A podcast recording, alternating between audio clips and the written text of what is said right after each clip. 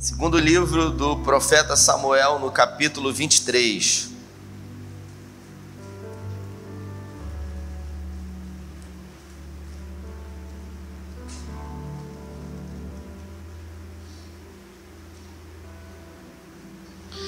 Versículo 23. Perdão, versículo 11. Capítulo 23 de 2 Samuel, versículo 11 e 12.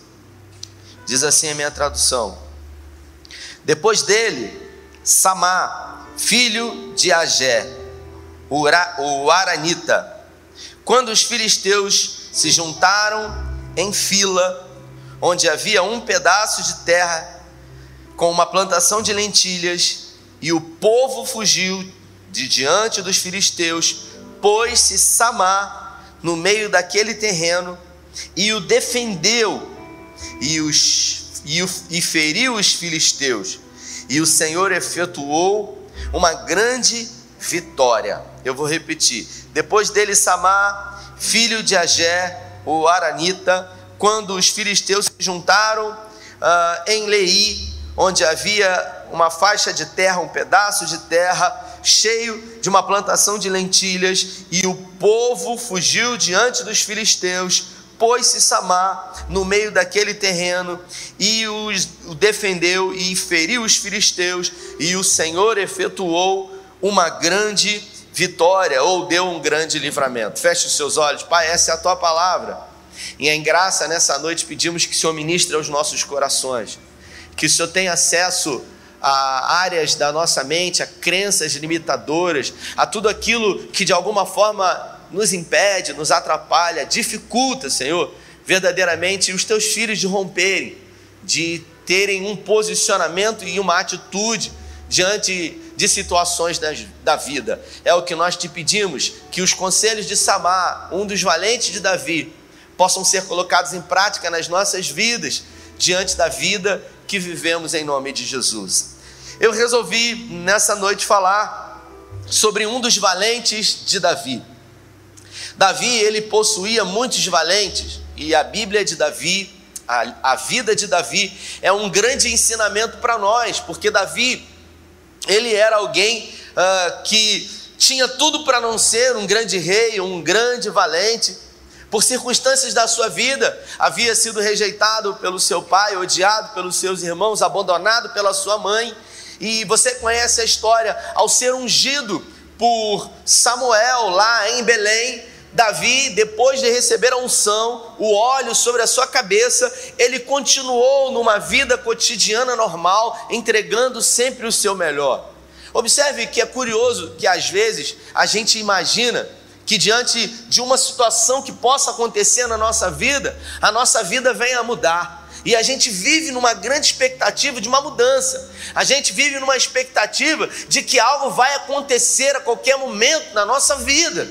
Eu me lembro que há muitos anos atrás, lá no Seizinho, eu estava num culto, numa terça-feira, eu estava, eu era evangelista, eu estava na primeira fileira com um pastor do meu lado, eu acho que ele era pastor, evangelista, e esse uh, homem, ele tinha vindo, sabe, uh, do mundo do ocultismo, ele era é, realmente um líder, havia sido um líder espiritual numa, numa religião, ele era, tinha sido pai de santo, e por ter vivido muito tempo, uh, durante anos da sua vida numa religião como essa, ele tinha muito mais sensibilidade com a parte espiritual. E eu me lembro que a gente estava ali numa terça-feira, que para mim era uma terça-feira comum, e de repente ele, depois do período de louvor, ele disse para mim que tinha visto um feixe de luz uh, aonde a gente estava. E quando ele viu aquele feixe de luz, ele abriu as mãos querendo receber, ele dizendo para mim.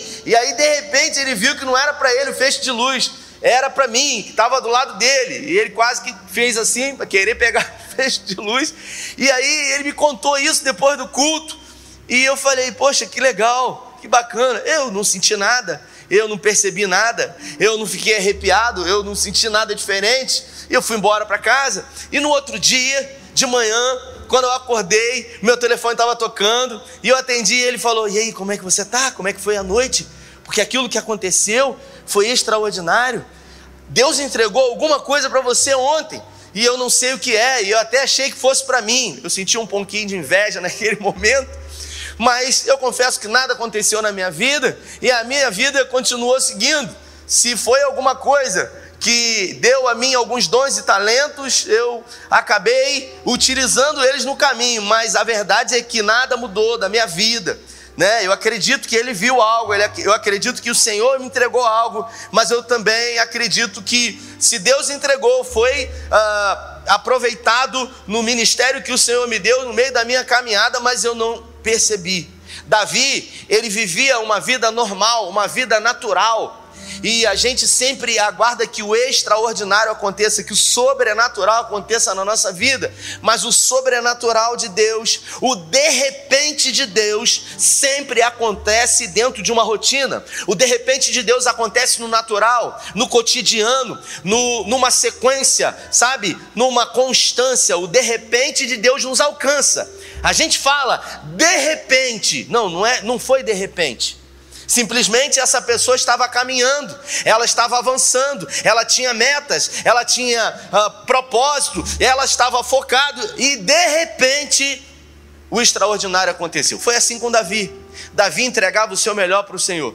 Davi, ele agia de uma forma natural, servindo ao Senhor acima de tudo, mesmo não sendo amado pelo seu pai, mesmo não sendo, recebendo o amor dos seus irmãos, mesmo não tendo a presença da sua mãe. A Bíblia fala que ele entregava para o Senhor o seu melhor, até que de repente Samuel chamou o último filho de Jessé, derramou o óleo sobre a cabeça dele e disse: Você será o novo rei da nação de Israel e disse: Não fala para ninguém, porque se Saul souber, vai matar você. E a partir daquele momento, sabe o que mudou na vida de Davi? Fala para quem está do seu lado: nada. Mudou nada. Porque ele continuou pastoreando as ovelhas do seu pai. Porque ele continuou, de alguma forma, servindo ao seu pai. Até que um dia o pai de Davi disse para ele: Ó, faz o seguinte, vai lá levar alimento para os seus irmãos que eles estão no campo de batalha. E Davi obedecia o seu pai, deixava as poucas ovelhas do seu pai, seguia em direção ao acampamento uh, de Israel, até que ele viu uma afronta ao exército do Deus vivo. E ele diz: Quem é esse incircunciso que se levanta contra o exército? Então, ninguém ali teve coragem ou atitude de querer enfrentar o gigante. A Bíblia fala que o homem mais baixo, o homem mais alto da nação de Israel, batia no ombro de Saul. Saul era o mais alto de todos. O mais baixo, o mais alto depois de Saul, batia no ombro dele. E Saul teve medo. Os irmãos de Davi, que eram guerreiros, tiveram medo. Mas um menino franzino de 17 anos falou: "Não, eu vou. Eu vou". E ele decidiu, e ele enfrentou o gigante, e o gigante promoveu Davi. Porque Davi foi alguém antes do gigante. E Davi se tornou alguém depois do gigante. Então, Golias teve por finalidade promover a Davi, assim como os gigantes que nós enfrentamos nas nossas vidas têm por finalidade nos promover, mas ninguém quer enfrentar gigante. Tá muito bom onde eu tô, eu não quero enfrentar gigante, eu não quero enfrentar nada, e se você não enfrenta gigante, você também não vai ser promovido. De que forma a minha fé pode ser multiplicada, aperfeiçoada, se não diante de uma impossibilidade? E Davi agora começou a se transformar num guerreiro valente, foi colocado como muitos é, sobre muitos homens e ele começou a ganhar muitas guerras em favor de Israel, até que muitos anos se passaram e ele teve que fugir porque Saul por muitas vezes o tentou matar, e ele entrou dentro de uma caverna chamada caverna de Adulão, e lá ele começou a liderar vândalos.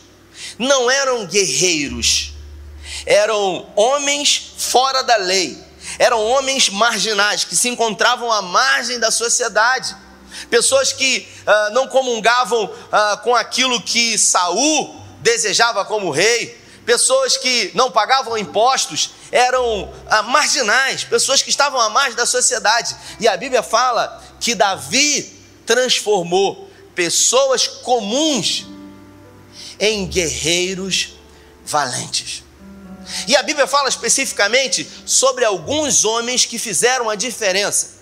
Davi teve um exército muito poderoso, muito numeroso, mas de todo o seu exército, Davi tinha alguns homens específicos que foram intitulados como os valentes de Davi. A palavra valente, ela já diz tudo para nós. Eram pessoas diferenciadas, mas nem sempre esses homens haviam sido valentes. Eles eram fora da lei. Eles eram pessoas complexadas.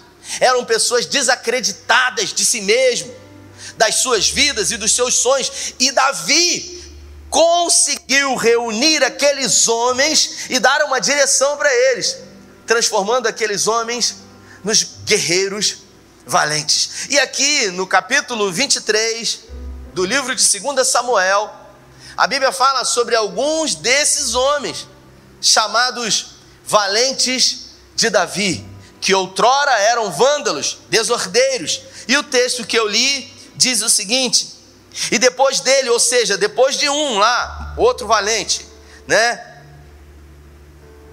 Vem Samar, filho de Agé, o Aranita.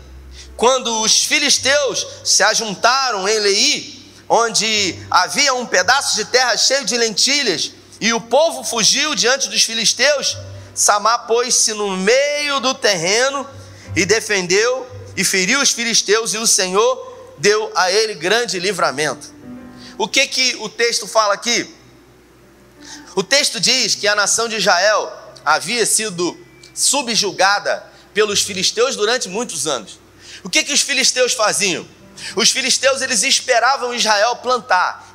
Israel arava a terra, Israel lançava semente, Israel regava a terra e quando ah, os frutos ou as sementes já estavam prontas a serem colhidas, os filisteus vinham. E eles atacavam e eles roubavam tudo aquilo que Israel havia feito durante muito tempo. E o texto diz que o posicionamento de todos quando Israel quando os filisteus atacavam era de fugir. Porque eles tinham medo. O texto diz que Samar estava lá diante de um pedaço de terra que havia uma enorme plantação de lentilha, quando os filisteus vieram com muita força contra esse pedaço de terra, e o texto diz que todo mundo, todos os, os valentes da nação de Israel, os guerreiros foram embora. E Samar o que que fez? Samar, ele pegou a sua espada, ele se colocou em posição no meio desse pedaço de terra e ele aguardou os filisteus. Samar, ele se posicionou e ele falou: Não vou correr. Peraí, mas vamos olhar esse contexto. Todo mundo foi embora, mas Samar não era todo mundo. E quantas são as vezes que nós acabamos seguindo o conselho de todos? A gente olha à nossa volta e a gente acaba sendo influenciado por aquilo que as pessoas fazem. Mas Samar, ele tinha muito claro sobre tudo diante daquilo que ele queria defender. Quantas são as vezes que eu e você deixamos de defender um campo de lentilha, abrimos mão de uma posição para lutar e para acreditar que é possível vencer, porque o texto diz, algumas correntes teológicas dizem, que ele enfrentou de 400 a 600 homens, sozinho. Aí você fala assim, poxa, mas é, é impossível isso. Pode até ser impossível, mas a Bíblia fala que ele teve êxito e Deus deu a ele vitória sobre todos os inimigos. E por quê? Deus deu vitória porque ele se posicionou.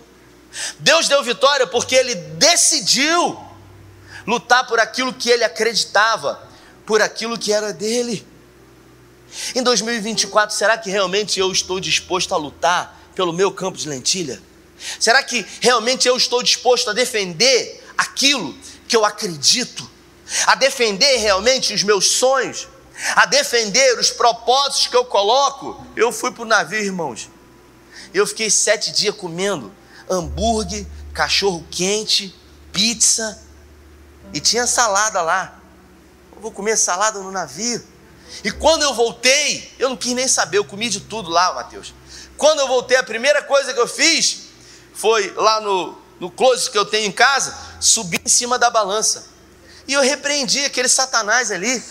Eu falei: Você está repreendido, rapaz, no nome de Jesus.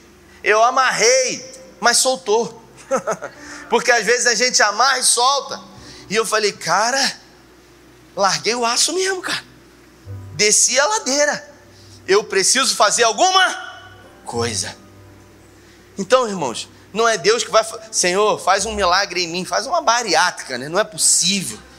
Bota um balão no meu estômago. Não, não, sou eu que tenho que entender que se eu quero ter uma qualidade de vida melhor agora, eu preciso equilibrar, porque eu comi muito lá. E se eu continuar com uma vida desregrada na minha alimentação, aí eu não falei nada para ninguém. Não chegou no domingo, falei, eu vou fazer um propósito sem açúcar, sem doce, que eu sou uma formiga. E aí parece, quando você decide fazer um propósito, que começa a aparecer os doces na sua frente. É o pudim de leite condensado, é o sorvete, é o brigadeiro. Sabe? Parece que o diabo ele atenta mais você. E é nesse momento que você vai decidir o que, que você vai querer. Se você vai se manter na posição firme. Porque, irmão, vamos ser sinceros. Se você não ganha de um pedaço de torta de chocolate quando você decide fazer um propósito de qualidade de vida, você vai ganhar de quem? Se você cai com um pedaço de bolo, você vai ganhar de quem? Você vai ganhar, sabe, dos inimigos que se levantam, dos desafios que você tem que vencer. Ah, não, é, é, é porque eu sou muito ansioso. E aí a gente acaba colocando justificativas para aquilo que a gente não quer fazer. Fui ontem lá em, em, em Niterói, lá, numa agenda de igrejas, e aí o, o pastor falou: Não, vou levar vocês para almoçar num lugar bacana. Aí levou numa churrascaria no Verdana. Aí o cara trouxe um negócio assim com aqueles doces, sorvete, pudim, pavê. E eu falei: Eu não vou nem abrir o olho, cara, para que eu não seja tentado. Eu falei: O quê? Eu não quero nem ver isso aí, meu irmão. Porque se você vê, você é tentado. Você já imagina aquilo. Falei, não, não, meu irmão, não estou podendo, não. Não estou podendo comer essas coisas. Pô, você não quer? Falei, não quero. Não insista. Aí a gente foi na igreja, quando chegou no final, trouxe o pudim, pudim de leite, irmão. Pudim de leite. Se não tiver pudim de leite no céu, eu não sei o que, que vai ter. Porque a Bíblia fala que o céu é lugar de delícias. Pudim de leite é uma delícia. Não é verdade, gente? E aí o pastor falou assim: Pastor, só um pedacinho. Aí eu falei: Pastor, por favor, não me tente, mais do que eu já tenho sido tentado. Sou eu e você que vamos decidir, queridos. Samar tinha todos os motivos para falar: não, não, não vou ficar, não, todo mundo foi embora. E olha, eu estou falando de um campo de lentilhas. Eu estou falando de algo que não tinha muito valor, mas para ele tinha valor, porque ele acreditava que aquilo ali era dele e que ninguém poderia tomar aquilo que era dele. Você sabe quantas vezes os filisteus haviam feito isso com a nação de Israel? Como, por exemplo, Gideão, que malhava trigo no lagar. Israel era um vassalo dos filisteus e por muitas vezes, depois de muito trabalhar, trabalhar, trabalhar, e na hora de você colher os frutos do seu trabalho, alguém vem e rouba tudo. Qual é o sentimento que você tem diante disso? E se você aceitar isso na sua vida, qual é o sentimento que você vai carregar? De alguém que é fraco, de alguém que sempre foge diante das situações difíceis da vida. Mas ele decidiu se colocar na posição e lutar por aquilo que ele acreditava. A gente, quando entra numa crise no casamento, resolve abrir mão, resolve sair correndo. Não se coloca na posição assim como Samai e falar: eu vou defender aquilo que eu acredito, aquilo que é meu. Mesmo estando numa situação difícil, mesmo não havendo uma convergência de comunicação, eu vou lutar até. Até quando que você vai lutar? Você não precisa lutar muito. Você precisa lutar só até você receber a vitória. Agora, se você desiste, você vai dar desculpa. Se você desanima, se você recua, se você retrocede, não importa o que você diga, você vai dar uma justifica, uma desculpa. A Bíblia fala que ele não pensou, ele não permitiu que os olhos dele olhassem. Quando todo mundo estava indo embora, ele falou: Não, eu vou também. E tem gente que vai até na frente. Não, não, ele se colocou na posição. E ele falou: Não, não, eu, eu não vou sair daqui, porque eu acredito. Eu acredito o quê? Eu acredito que o Senhor está comigo. Então a primeira coisa que eu aprendo com Samar, ele confiou em Deus. Ele não confiou em homem, porque um homem não poderia matar de 400 a 600 ou 800 homens. Ele só pôde ter confiado em Deus. Mas depois de confiar em Deus, você sabe quem ele confiou? Ele confiou nele mesmo. E tem gente que não acredita em si mesmo. Tem gente que acredita que não merece, que não pode, que não consegue, que não é para fazer. Irmãos, se você mesmo não acredita, é porque não vai dar certo, é porque não é possível. Se você realmente repete isso o tempo todo, não, eu não consigo. Não se trata simplesmente, sabe, é, é, de um positivismo e de dizer eu vou conseguir, eu vou vencer, mas presta atenção naquilo que você fala. Se diante de uma situação difícil você é a primeira pessoa que diz eu não consigo, se você diz que você não consegue, quem que vai conseguir convencer você? Ninguém. Então, reflita sobre a forma como você lida com as impossibilidades ou com, quando os inimigos se levantam contra você. Samar se botou na posição, pegou a espada e ele falou: Eu não vou sair daqui. E os caras vieram mesmo. E os caras vieram achando que engolir ele. E ele falou: Eu acredito que o Senhor é comigo, eu acredito nas minhas habilidades, naquilo que eu tenho me preparado todos os dias. Eu acredito que é possível e por isso me mantenho na posição. E Deus honrou a vida dele, porque ele se posicionou, porque ele acreditou. E nós estamos falando de um exemplo de um dos valentes de Davi. E quantos que foram soldados de Davi e foram covardes? E correram diante do primeiro grito de espanto. E fugiram diante da primeira sombra. Tem gente que tem medo de sombra, irmão. Tem gente que tem medo de sombra. Você não pode ter assustado, viver assustado, com medo de tudo, com medo de sombra. Se Deus é com você, querido. Se Deus entregou algo nas suas mãos, se coloque na posição. Não saia da posição e acredite que Ele é com você. Poxa, mas não seria mais fácil o Senhor pelejar a minha batalha? Não seria mais fácil o Senhor lutar a minha guerra? Tem luta que a gente não vai ter que lutar. Tem luta que Deus diz o seguinte: essa batalha é minha. É a gente que decidiu, sim ou não? Tem luta que o Senhor fala o seguinte: vai lá que no meu nome você vai vencer. Então, tem luta que você não. E tem luta que você não tem nem que entrar que não é sua. Josafá entrou na luta lá de Acabe. Então, você precisa discernir as estações da sua vida e as guerras que você quer enfrentar. Ontem um pastor me pediu ajuda numa situação e eu carinhosamente disse para ele: Meu amigo, eu não vou entrar nessa luta, porque essa luta não é minha. Essa luta não é para mim agora, porque eu sei que se eu entrar nessa luta agora, eu vou gastar energia, eu vou gastar força, eu vou perder o foco, segundo aquilo que eu tenho hoje, e na minha opinião, Deus não está nisso. Para mim, pode estar tá para ele. Cada um vai escolher as guerras que enfrentar, irmãos. Samar resolveu defender aquilo que ele acreditava e aquilo que era dele. Ele falou: Eu não vou abrir mão, eu não vou sair da posição. Ele não desistiu do sonho, ele não desistiu do propósito, ele não desistiu de acreditar, e o texto diz que por isso, por causa das atitudes de Samar, Deus deu a ele não foi uma pequena, foi uma grande vitória. Agora, grandes vitórias vão exigir de nós grandes lutas, grandes posicionamentos. A gente quer dar testemunho, mas a gente não quer viver o processo do testemunho. Irmãos, é maravilhoso ouvir testemunho dos outros. Eu vou dizer para você, às vezes a gente ouve testemunhos incríveis, extraordinários. É maravilhoso ouvir testemunho dos outros mas você precisa ter os seus testemunhos, você precisa ter a sua história. Paulo fala: carrego em mim as marcas. Se diante da vida que você teve, que talvez não tenha sido difícil, quando você olha para a sua vida, você fala: cara, mas foi muito difícil para mim. Eu, eu, você não consegue ter a visão de que todas as guerras que você enfrentou, você foi vitorioso. Para para pensar. Se você está aqui hoje me vendo e me ouvindo, é porque você venceu 100% das guerras que você enfrentou. Você venceu o Covid. Pô. Teve gente que eu achava que era mais saudável do que eu, atleta, ali, Milton, bariátrico, estava com peso, né, na época, e aí de repente, eu confesso, Milton, quando veio a pandemia, Milton, bariátrico, é, é, é, acima do peso, tinha quantos quilos, Milton?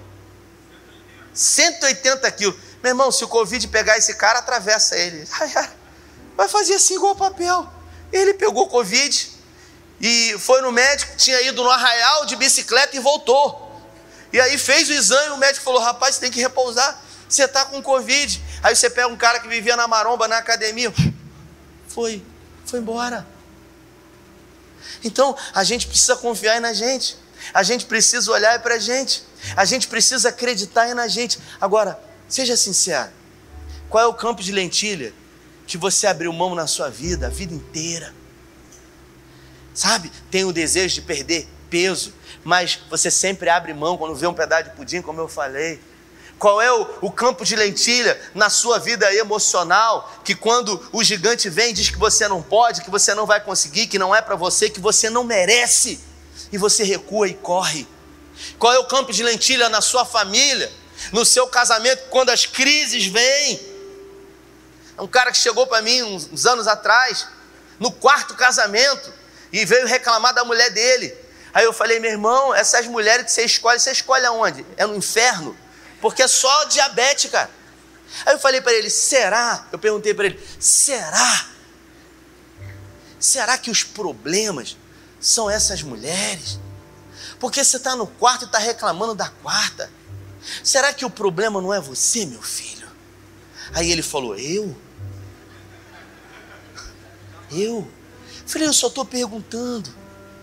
Porque talvez a gente projeta no outro as expectativas da nossa felicidade, daquilo que a gente quer, daquilo que a gente sonha. Poucas são as pessoas que vão fazer alguma coisa por você. Então é você que tem que se colocar na posição, é você que tem que empunhar a espada, é você que tem que se manter firme e dizer: Eu não vou recuar, eu não vou desistir, eu não vou entregar aquilo que é meu. E se você se mantiver firme, a Bíblia fala que uma grande vitória Deus vai te dar. Esses são os valentes de Davi, homens que foram gratos a Davi por aquilo que Davi fez com ele. Pessoas que, sabe, não eram nada em ninguém, e Davi resolveu colocar o nome deles na história. Jabezão, que a Bíblia fala que quando os filisteus vieram e ele pegou a espada na mão e ele começou a enfrentar os adversários de manhã, e quando chegou no final da tarde, ele venceu todos os inimigos e a a Bíblia fala que a espada ficou grudada na mão dele, como uma espécie de cãibra. Ele não conseguia largar a espada, ele não conseguia abrir a mão. Provavelmente o sangue que escorreu, colou, secou e ficou ali na mão dele. É como se a espada e a mão dele fosse uma coisa só. Escute o que eu vou dizer para você. A salvação é pela graça mediante a fé. Mas todas as outras coisas aqui na terra precisam ser conquistadas por mim e por você com luta. Por isso que a Bíblia fala que se você se mostrar fraco no dia da luta, a sua força vai ser o quê? Pequena. Provérbios fala isso. Se você tem algumas traduções que são mais fortes ainda, não sou eu que estou falando, é a Bíblia. Se você se mostrar frouxo no dia da luta, a sua força vai ser pequena. Então escolha alguma coisa em 2024 para acreditar. Escolha em algo para você acreditar como sonho, como meta, como objetivo, como propósito. Se coloca na posição, olha para frente e acredita que venha o que vier, que Deus vai dar vitória a você no nome de Jesus. Agora, pare de fugir. Pare de se esconder. Pare de dar justificativas e desculpas para coisas que você sonha em fazer e você não faz. É um pastor que eu disse aqui que tinha um sonho de ir para Israel. Eu estava falando ontem lá. Era um sonho para ir para Israel. O, eu estava no, no carro e o cara falou o seguinte: Eu vou para Israel. Foi em janeiro do ano passado. A sede falou: A gente vai para Israel. Os pastores que quiserem ir, a condição é essa, essa e essa. E o cara falou assim para mim: Eu vou para Israel, nem que tem que vender água no sinal. Ele falou assim: eu Falei, rapaz, esse cara vai para Israel mesmo. E, quando ele falou isso para mim, eu falei, e rapaz. Aí o Alexandre Barreto estava do lado. Alexandre falou: Pô, eu queria tanto ir, cara. Falou: Pô, eu queria tanto ir, mas eu não tenho condição. Aí o Levi estava do lado. Falei: Ei, Levi. Ele falou: Não, é, é um, é um propósito, pra, é um sonho meu, é uma meta, mas não agora. Falei, Levi, você tem vontade de ir? Falei, ele falou, tenho. Falei, Levi, vai lá e se inscreve, cara. Começa a pagar 700 reais por mês. Estou falando de uma viagem para Israel de 12 dias. Dois continentes. Aí ele foi lá, se inscreveu, começou a pagar 700 reais. Aí eu falei, Barreto, vai lá, se inscreve, Barreto. E começa a pagar. Barreto não teve fé como Levi, começou a pagar 500 por mês. Mas o cara se inscreveu. E o cara que disse para mim, nem que eu tenho que vender água no sinal, eu vou. Ele não, não se inscreveu. Eu falei, esse não preciso nem falar com ele, porque esse vai. E aí, a gente vendeu 23 aqui, fomos abençoados com duas gratuidades. Aí eu peguei, dei uma para Levi, dei uma para Barreto. Aí quando chegou lá na frente, no final, o cara que disse que ia vender água no sinal, o cara não fez nada. E aí, eu falei, e aí, cara? Ele falou, ah, rapaz, pô, você não sabe como que é difícil para mim as coisas. Você não sabe a situação, é difícil. Eu falei, mas você não tem um sonho de ir? Tenho. Aí juntou o grupo todo, 40 e poucas pessoas. A empresa falou: você tem direito mais a, a uma gratuidade. Aí o coordenador falou o seguinte: olha, nós vamos fazer um sorteio para sortear quem realmente quer ir, tem um sonho de ir para Israel. Aí o cara falou: eu, eu vou. Aí ele falou: prerrogativa para você participar do sorteio. Tem o passaporte? Não tenho. Se você não faz a sua parte, como é que você quer que Deus, que o sobrenatural aconteça? A gente diz que quer, a gente diz que sonha, a gente diz que acredita, mas a gente não toma a posição. Não, a gente fica aqui, deixa acontecer, é o profeta, natural. Não, não. As coisas não acontecem naturalmente. A Bíblia nos dá a entender que a fé ela não surge de uma forma natural, Bruno. A fé em nós, ela precisa ser provocada. Você precisa dentro de você provocar a sua fé, Railan. Provocar a fé e acreditar e exercitar e estar tá disposto a acreditar naquilo que você não está vendo. Hebreus fala que a fé é o firme fundamento, firme fundamento das coisas que se esperam e a certeza das coisas que não se veem. Ah, é isso que é fé? É, mas em outras palavras, mastigando bem isso, é você acreditar naquilo que não existe e decidir agradecer como se já tivesse acontecido. Obrigado, Senhor, porque pelos olhos espirituais eu creio que isso já aconteceu. Agora, poucas pessoas elas estão dispostas a isso. Por quê? Porque é mais fácil. Um pastor participou de uma maratona, Highland, no deserto do Saara. E ele se preparou, cara. Se preparou para a maratona. E aí quando ele foi para lá, estava ouvindo o podcast dele, ele disse que quando ele foi para lá, o segundo dia foi muito puxado, porque são vários dias com uma quantidade de quilômetros somando a maratona. Quando chegou no segundo dia, o pé dele estava cheio de bolha. Aí ele falou: pô, como é que eu vou botar o, o sapato amanhã? Aí ele foi dormir, descansar. Aí botou a cabeça no travesseiro. E antes de ir para lá, ele tinha falado com a família, falado com os amigos, dito que era um sonho, gravado mensagem no Instagram. Todo mundo estava orando por ele, pessoal da igreja, a família dele, todo mundo torcendo, acompanhando no Instagram. Só que naquela noite, quando as bolhas vieram no pé, ele deitou a cabeça no travesseiro e ele disse que ele começou a pensar o seguinte: eles vão entender. Sabe? São bolhas, são situações difíceis. As pessoas vão entender. Eu vou dizer para eles isso, isso, isso. Eu vou falar para eles. O cara começou a criar autossabotagem para ele mesmo, para os planos, para os sonhos que ele tinha. Vê se não é assim que eu e você fazemos numa vida cotidiana, diante de coisas pequenas e coisas grandes.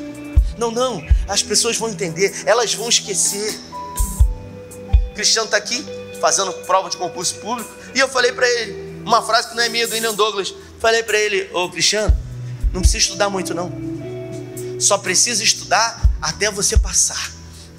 Porque a hora que você passar, você não precisa mais estudar. Agora, a gente quer chegar no lugar da promessa sem percorrer o caminho mais difícil. E é assim nas nossas vidas, porque de graça, minha mãe falava isso para mim, que me criou, do céu só cai água, mesmo assim, de vez em quando.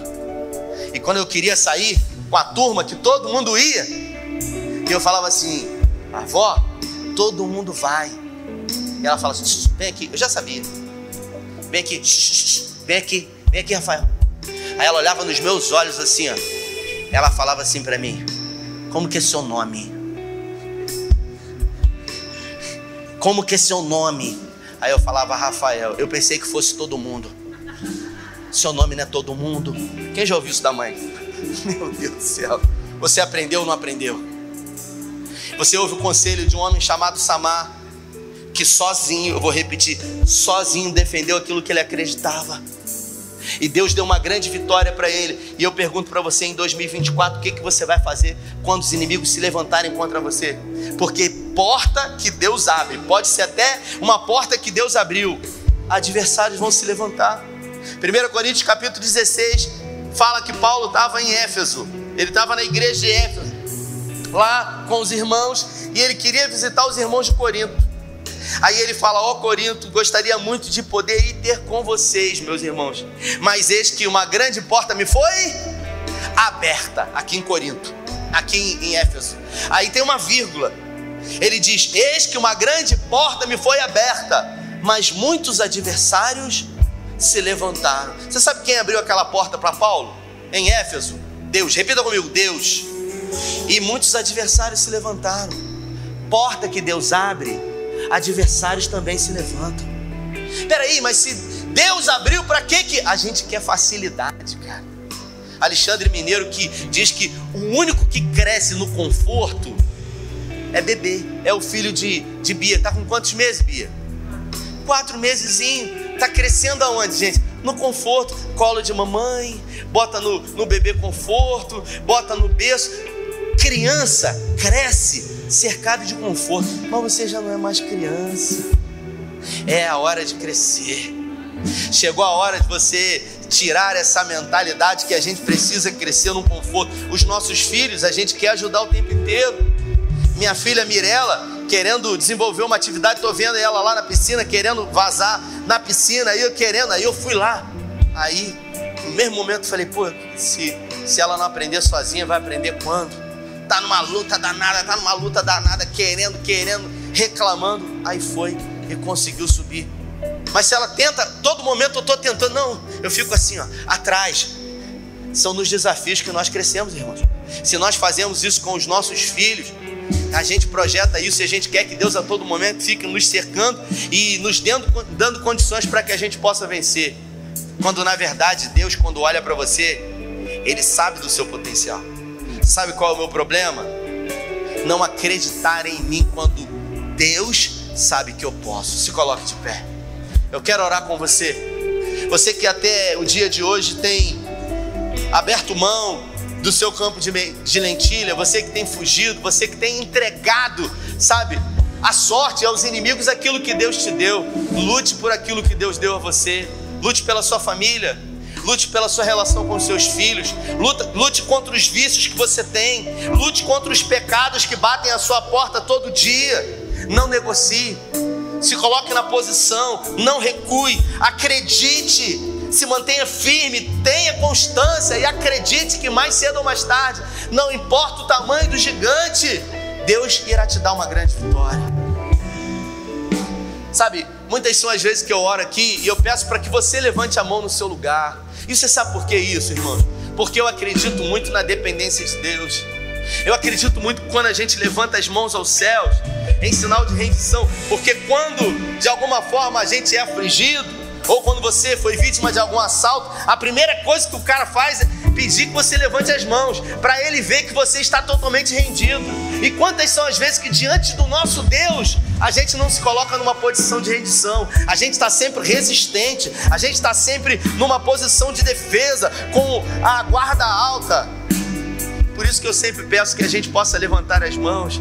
Porque quando a gente levanta as mãos para o Senhor, a gente demonstra rendição, a gente declara para Ele: Senhor, assuma o controle, assuma o controle, Senhor, da minha vida, assuma o controle da minha mente, assuma o controle dos meus ouvidos, daquilo que eu ouço, assuma o controle daquilo que os meus olhos veem, assuma o controle daquilo que a minha boca fala, assuma o controle daquilo que passa e permeia no meu coração, assuma o controle da minha família, assuma o controle da minha vida financeira, assuma o controle da minha casa. E a Bíblia fala que quando um justo ora, coisas sobrenaturais acontecem. Se essa palavra falou com você mesmo no seu lugar, antes da gente cear, que a gente ainda vai cear, eu gostaria que você fizesse isso, em sinal de rendição. Levante suas mãos a Ele. Pai, obrigado pelos louvores, obrigado por essa palavra. Que essa palavra seja como um dínamo nas nossas vidas, nos impulsionando, nos incendiando, nos encorajando, nos colocando numa posição que vamos decidir nos manter firmes. Guarda os nossos filhos, a nossa casa, nos, nos esconda debaixo das tuas asas, nos torne invisíveis aos olhos dos inimigos, e ainda que se porventura os inimigos se levantem contra nós, maior é aquele que está em nós do que aqueles que se levantam contra nós. Nós não iremos fugir, não iremos recuar, não iremos retroceder, porque temos uma palavra do Senhor, e quem tem uma palavra do Senhor tem tudo o que precisa para receber uma grande vitória no teu nome. Que essa semana ainda seja uma grande semana de defender aquilo que acreditamos, o nosso campo de lentilhas. Se você crê e recebe, levante suas mãos, dê a melhor salva de palmas a Ele. Deus te abençoe, vai em paz, valeu!